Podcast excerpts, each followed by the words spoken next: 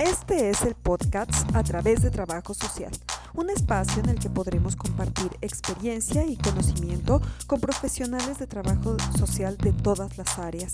Mi nombre es Isis Delgadillo y estoy feliz de que estés escuchándonos. En este episodio tenemos el gusto de contar con la participación de la licenciada Laura Páez. Ella es licenciada en Trabajo Social en el estado de Nuevo León.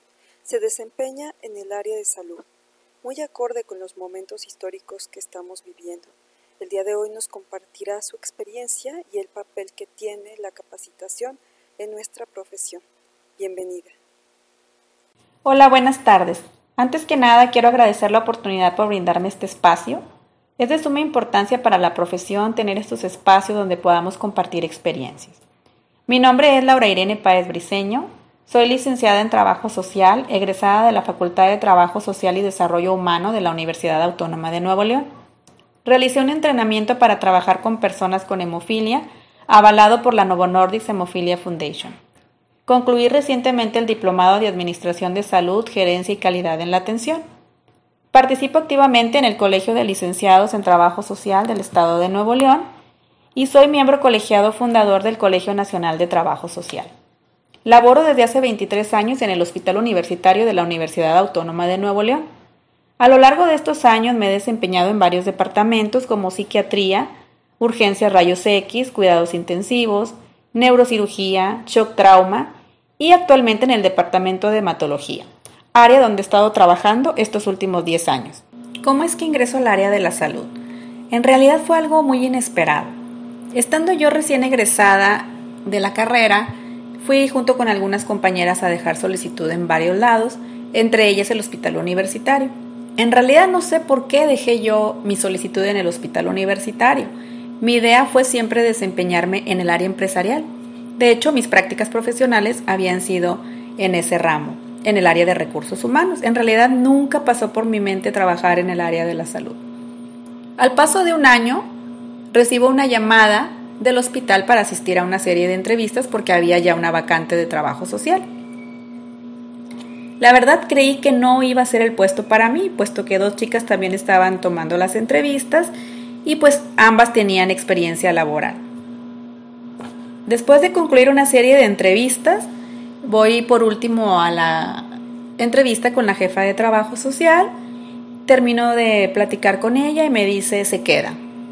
La verdad caí en shock era mi primer trabajo en el área de la salud. Me dieron la llave de la oficina y me dijo, empieza en este momento. Imagínense, yo contenta, con una serie de sentimientos encontrados, a la vez temor, nunca había trabajado en el área de la salud y me asignan al departamento de psiquiatría. Pues mi corazón estaba que latía fuerte porque no sabía qué hacer y porque nunca me había enfrentado a esta situación de trabajar con, pacientes psiquiátricos.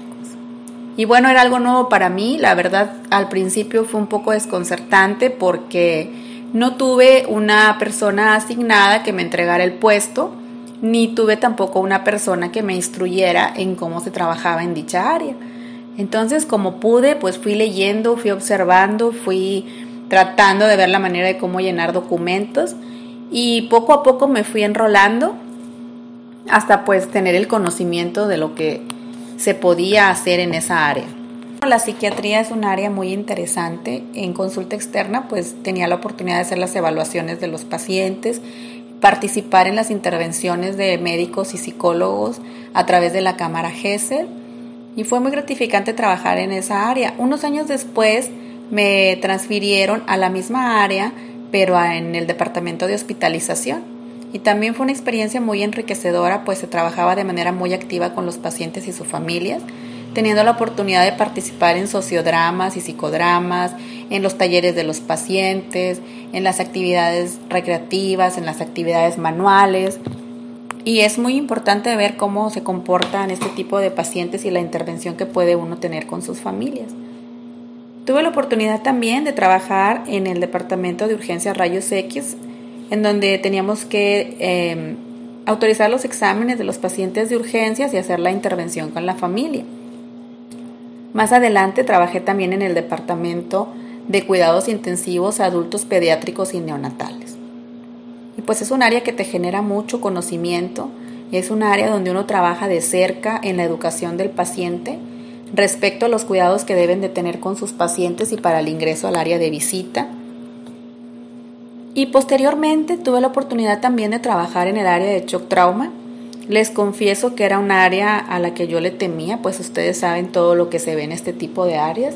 Sin embargo, tomé el reto y fue muy gratificante trabajar en esta área. Si bien es cierto, es un área delicada y es un área difícil, pero es un área muy dinámica, es un área en donde la gran mayoría de las veces no se queda pendiente para el día de mañana. Todo tiene que salir porque ya saben que urgencias es un filtro. Más adelante trabajé en el departamento de neurocirugía y desde hace 10 años trabajo en el departamento de hematología, que es en el área donde siento que he podido tener un poco más de crecimiento. En hematología pues trabajamos con pacientes oncológicos, adultos y pediátricos y trabajamos con otros padecimientos que no se consideran oncológicos, pero que son padecimientos crónicos y en donde hay mucha oportunidad de intervenir como trabajo social. ¿Cómo llegué a esta área? Bueno, pues déjenme contarles. Hace 10 años, estando yo incapacitada, después de haber dado luz a mi segundo hijo, recibí una llamada de mi jefa para comentarme que se había abierto una plaza en el departamento de hematología y que ella consideraba que yo era la persona que tenía el perfil adecuado para cubrir esa área, además de que contaba yo con la experiencia en el manejo de trámites de seguro popular. Que si estaba de acuerdo, pues le comentara yo para poderme esperar a que llegara de mi incapacidad. La verdad es que fue algo que me tomó por sorpresa. Yo me puse a pensar que en esos momentos estaba la delincuencia en su apogeo en Monterrey y había mucho movimiento policíaco dentro del área hospitalaria.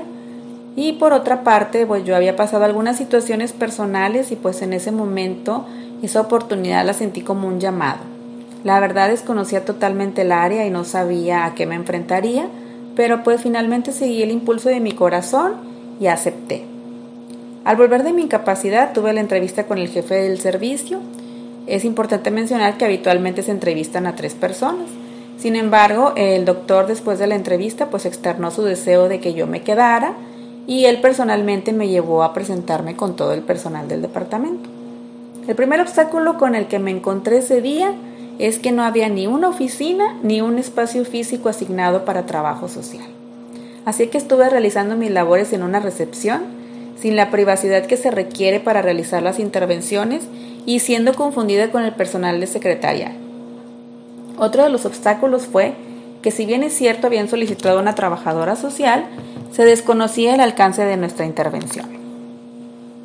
Poco a poco empecé a diseñar estrategias y procedimientos que me fueran funcionales. Después de largos meses estuve en oficina y me fui enrolando y enamorando del área.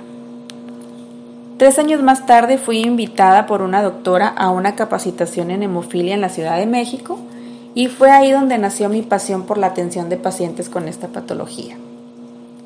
Durante todos estos años he tenido la oportunidad de entrenarme en esa enfermedad, así como impartir capacitaciones en diferentes estados de la República y en diferentes países. Nuestro campo de intervención es tan amplio y se nos define como la parte sensible de la institución.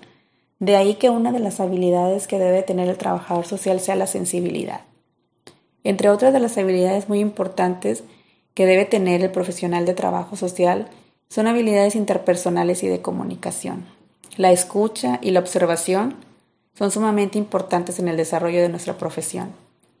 El empatizar, el tener apertura a la negociación y el trabajo en equipo, el poder tener capacidad de sinergia con otros grupos, no solamente dentro, sino fuera de la institución, la comunicación asertiva, el liderazgo y por supuesto la planeación y el conocimiento de la política pública.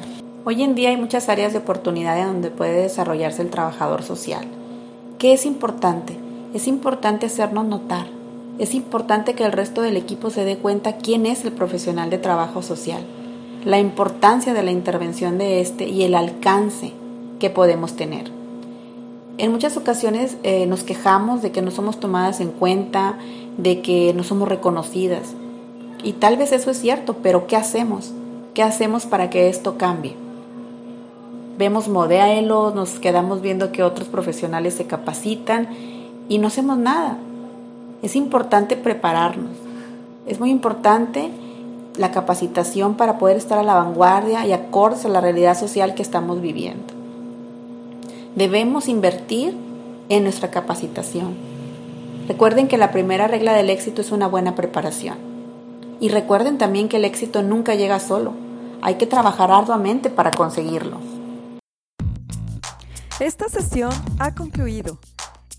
Recuerda que este es tu espacio, así que te invitamos a que hagas contacto con nosotros para seguir compartiendo experiencia y conocimiento propio de nuestra profesión a través de trabajo social. Hasta la próxima.